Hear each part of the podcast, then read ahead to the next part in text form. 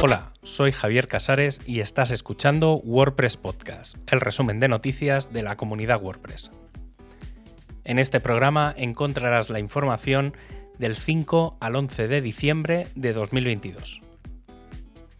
El plugin experimental Gutenberg sigue trayendo novedades y lo hace con Gutenberg 14.7.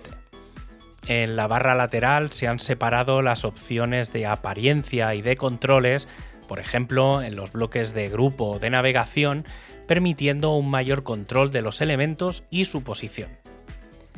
Los bloques reutilizables y las partes de plantilla ya tienen un color distinto en los listados, por lo que será mucho más sencillo identificarlos a la hora de hacer cambios. Y añadir media va a ser más sencillo, al ir al botón de añadir un nuevo elemento tendremos los bloques, patrones, media y bloques reutilizables.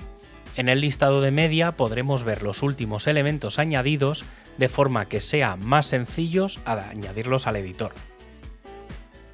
El equipo de performance ha planteado una estrategia para optimizar la carga de JavaScript con el sistema nativo existente y es que existe la posibilidad de usar las etiquetas defer y async en la carga de los scripts que permite retrasar la carga de la ejecución, pero que actualmente no está disponible.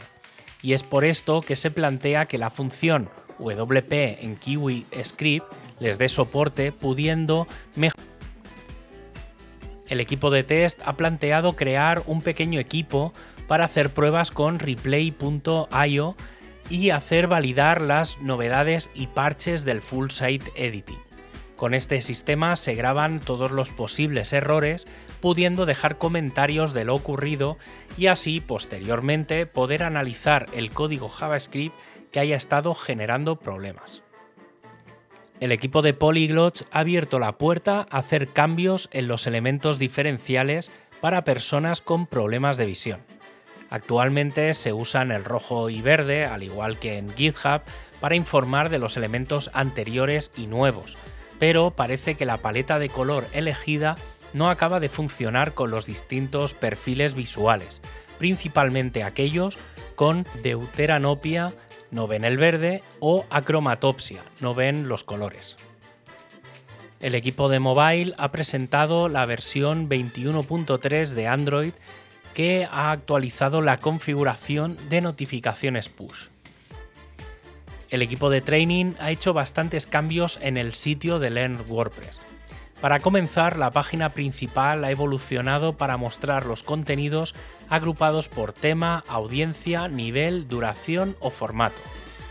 También se han añadido datos de métricas del curso y un formato normalizado para todos los tipos de contenidos y taxonomías el equipo de soporte ha comenzado la introducción del editor de bloques en las páginas de soporte de WordPress.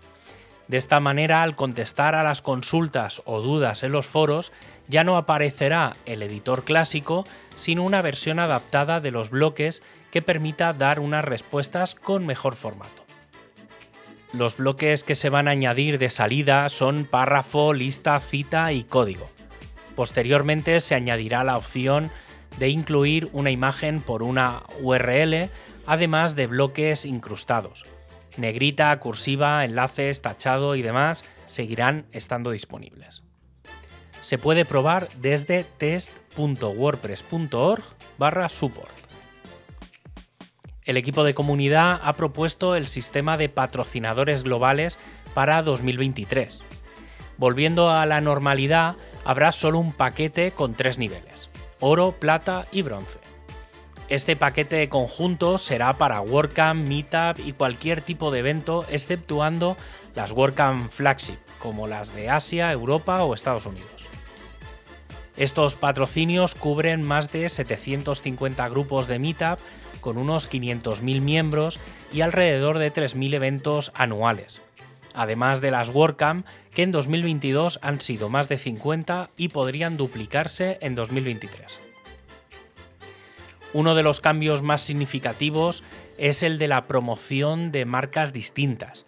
Hasta ahora existía la posibilidad de que una empresa patrocinase una única marca, pero con la agregación de compras que ha habido en estos últimos años, se plantea que una empresa pueda promocionar distintos productos en distintos eventos.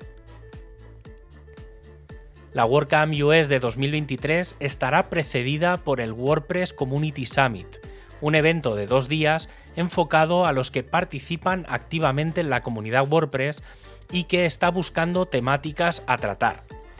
De forma presencial, en el mismo lugar de la WordCamp US, plantea juntar a los responsables de equipo y contribuidores. Unas desconferencias el 22 y 23 de agosto de 2023 muy cerca de Washington DC. BuddyPress 11.0 Beta 3 ya está disponible de forma extraordinaria, cerrando 7 tickets desde la Beta 2 y que cambia el calendario de lanzamiento de la versión.